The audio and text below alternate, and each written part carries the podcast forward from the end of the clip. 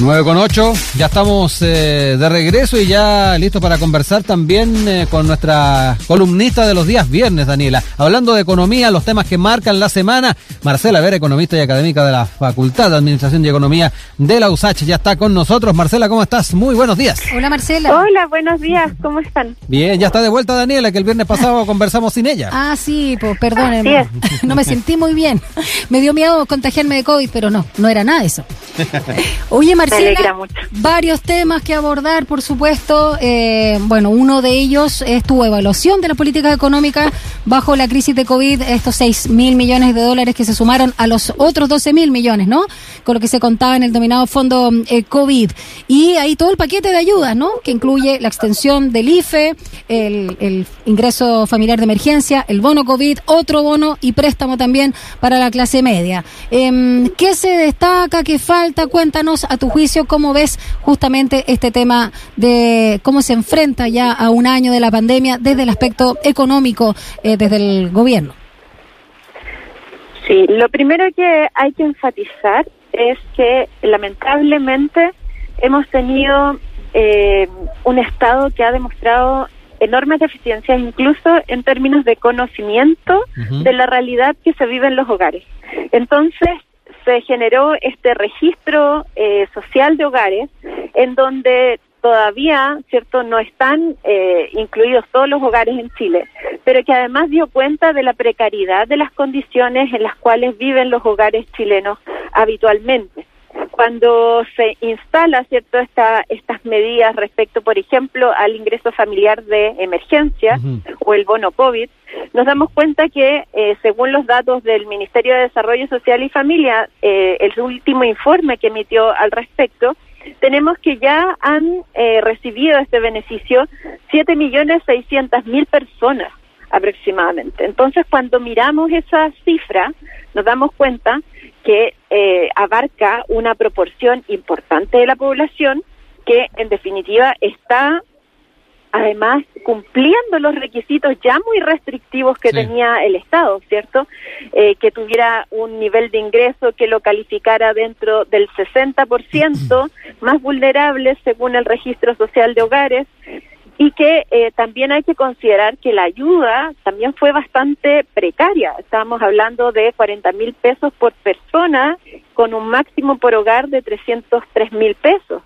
Entonces, a eso se le sumó un bono COVID que es de 25 mil pesos por cada integrante del hogar que cumpla también con esos requisitos establecidos, básicamente que estuvieran en comunas con eh, cuarentena por más de dos semanas y que también estuviera dentro del 60% más vulnerable del registro social. Entonces ahí tenemos una realidad que por una parte abarcó un sector importante de la población, pero que por otra significó una medida, digamos, bastante escasa en términos de su efecto. Si miramos eh, a su vez eh, qué es lo que ocurrió en términos de, ok, el Estado va a generar esta, este aporte de ingresos de emergencia, pero también incentivó, ¿cierto?, el empleo por las vías de la ley de protección al empleo y la ley de subsidio al empleo. ya vimos que la primera fue ineficiente, ¿cierto? Fue escasa, abarcó un volumen importante de la población, pero con magnitudes muy bajas. Eh, entonces, ¿qué pasa con eh, la promoción del empleo? Que es otra manera, ¿cierto?, eh, indirecta de generar un fuerte incentivo al aumento de los ingresos de los hogares.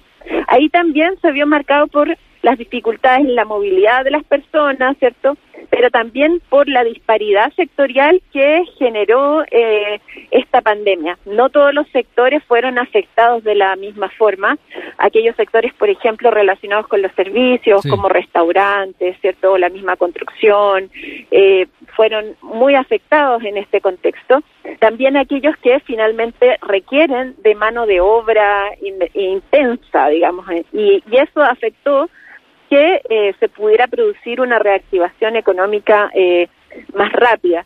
Por supuesto, todo esto eh, afectó de forma mucho más intensa a las mujeres, en donde la tasa de participación femenina cayó nueve puntos porcentuales, por lo tanto retrocedimos una década, según varios informes, y en ese sentido uno tiene que analizar entonces cuál fue la política del Estado, del gobierno, para resolver esta situación respecto del empleo.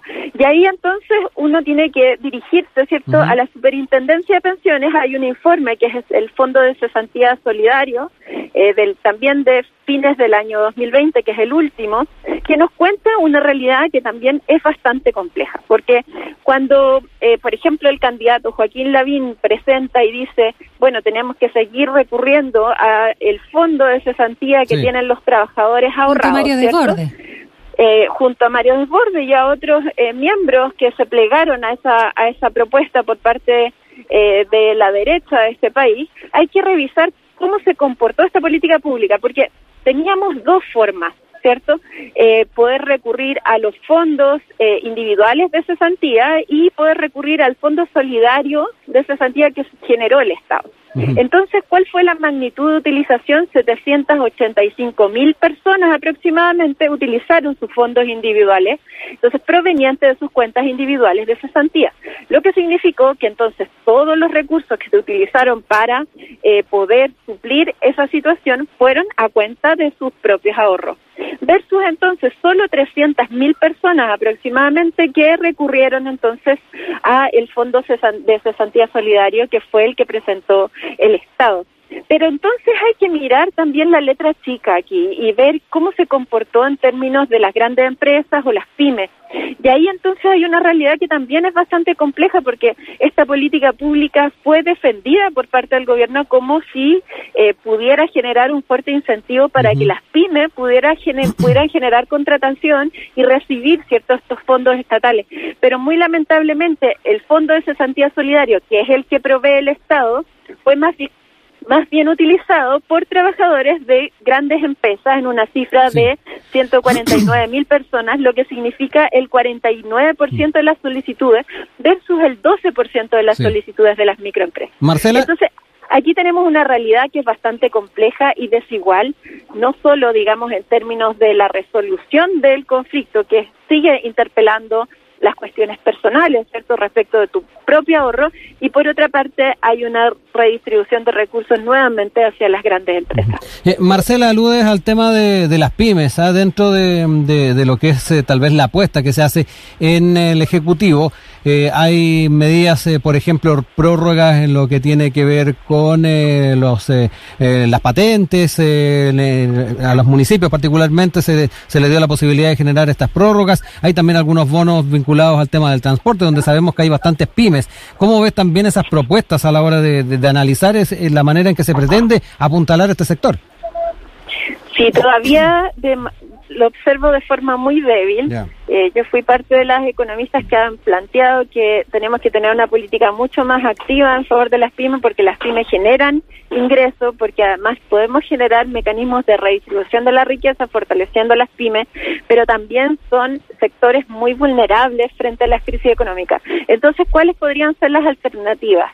La alternativa es que, por ejemplo, eh, exista una mayor participación del Banco del Estado en el otorgamiento de los créditos que apoyen a las pymes, ¿cierto? No solo con esta idea del FOGAPE, que finalmente también es una transferencia de recursos hacia los bancos, ¿verdad? Eh, sino que también eh, generar un mecanismo en donde se fomente eh, el mayor empleo un empleo que además sea de calidad, un empleo que consista también en un proceso complementario con los códigos CENSE, de manera de que se pueda ir capacitando a aquellas personas que están ingresando en el mundo laboral en este proceso también de transformación global que estamos viendo hacia la economía digital. Hoy día vimos cómo el gobierno planteó que las ferias tenían que ser que casi inmediatamente tener un sistema implementado de delivery, cuestión que es absurda Solo el 5% de la feria libre lo tiene implementado.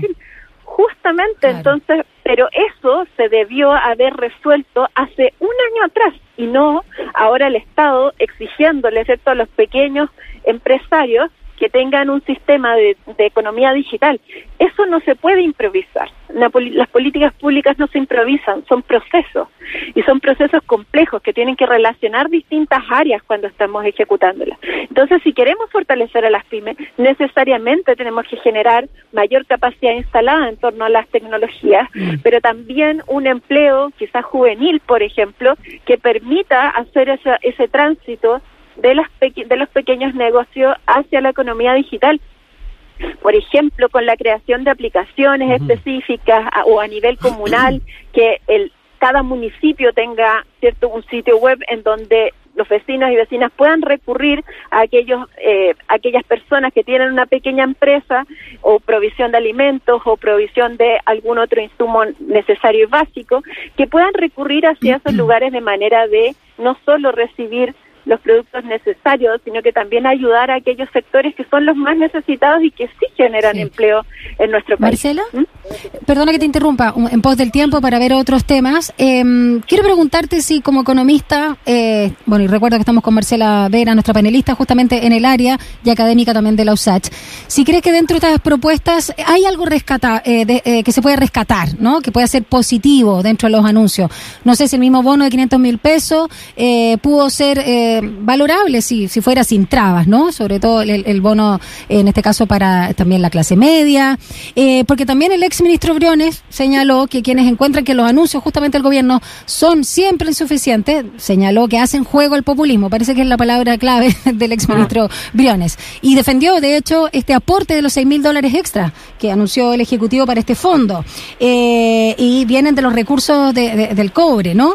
Eh, y ahí sí que se, se utilizaron justamente estos recursos, los montos pudieron o no ser mayores, dado las ganancias que han tenido con el alza del mineral rojo, ¿no? Del metal rojo. Sí, bueno, eso sería, destacas algo como positivo.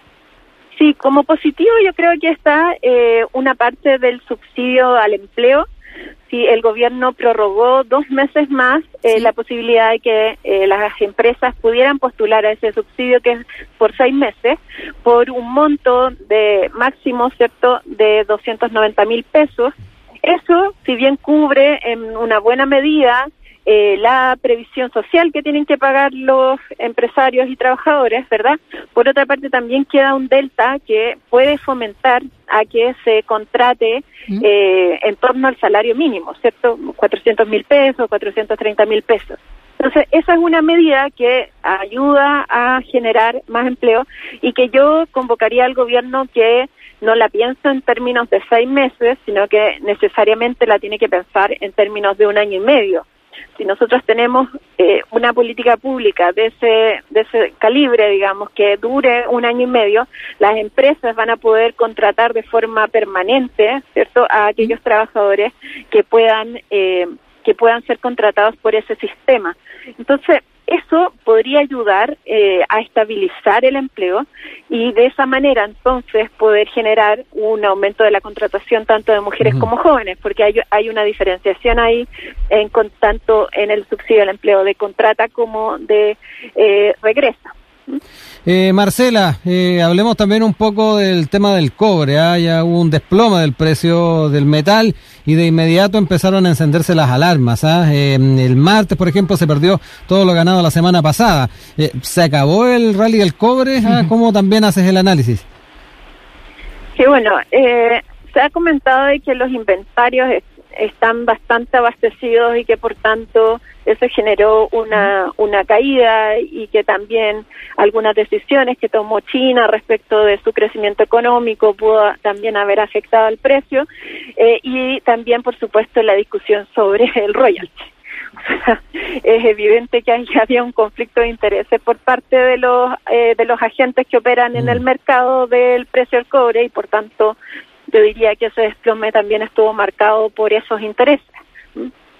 Eh, porque finalmente tú decides dejar de comprar en el minuto en donde se está discutiendo el royalty, que además sería aplicado en función de una brecha de entre los precios, ¿cierto? Y por tanto, pones el escenario y dices, bueno, esta discusión no es tan válida porque eh, generamos entonces una, un escenario en donde el precio del cobre fluctúa más. Yo diría que eso hace parte eh, de un diseño de eh, política de intervención sobre las decisiones soberanas de Chile. Y por mm. tanto, más allá digamos, de cómo se haya comportado el precio del cobre en estos, en estos días, yo diría que hay que tener la previsión de que es necesario generar ese tipo de royalty de manera de que cuando se produzcan estos escenarios, que se van a seguir produciendo por razones estructurales, entonces el Estado ya tenga los instrumentos eh, legales para poder recibir lo que le corresponde a todos los chilenos. ¿Basta con el 3% a tu juicio, Marcela? No, yo diría que es bastante bajo eh, un impuesto en torno a, aquellas cifras, o sea, pensando que Canadá, nos, lo, hemos, lo hemos comentado en otros programas anteriores, tiene, está en torno al 35%, mm. Son cifras bastante bastante escuálidas. Pero es mejor de lo que hay. Eh, mejor que nada. Es mejor, es mejor de lo que hay. Sí, hay veces que, yo estuve revisando los datos, hay veces que la gran minería privada ha tributado 2%, hay otros años que ha tributado 3, y algo, y el último que fue 4,5. Y, y eso fluctúa producto del precio precisamente del cobre y de la cantidad de producción que se que se realice. Entonces, eh, por supuesto, yo, diría que es muy importante generar entonces una estabilización de los ingresos fiscales por la vía de un impuesto del royalty, que es finalmente el único espacio real que tiene nuestra economía para poder pensar una, el financiamiento de políticas públicas tan necesarias para, eh, para resolver las problemáticas de pandemia. Marcela Vera, economista, nuestra panelista en el área acá en Sin Tacos y Corbata Académica también de la USACH. Muchas gracias, como siempre, por tus reflexiones y, por supuesto, tu análisis en las principales materias económicas que se está viviendo acá en el país. Que tengas un lindo fin de semana ahí en la casita. ¿Cómo te entretienes a todo esto en la casa? Eh, bueno, tengo tengo diversas formas. A mí me gusta mucho hacer ejercicio, muchísimo. Entonces, ah. eh, cuando no estamos en cuarentena, eh, normalmente nos vamos al cerro o ah, al parque o alrededor de Santiago a hacer eh, montaña. Entonces, ese, ese tipo de fórmula. Y si no, por siempre tengo un buen libro que leer. Eso. sí. siempre tengo un buen libro, una buena película. Me gusta mucho el cine. Hace parte de las cosas que he estudiado. Excelente. Estamos todos en, la misma línea entonces. Un abrazo grande, Marcela. Gracias, Marcela. muy bien. Un abrazo grande. Chao.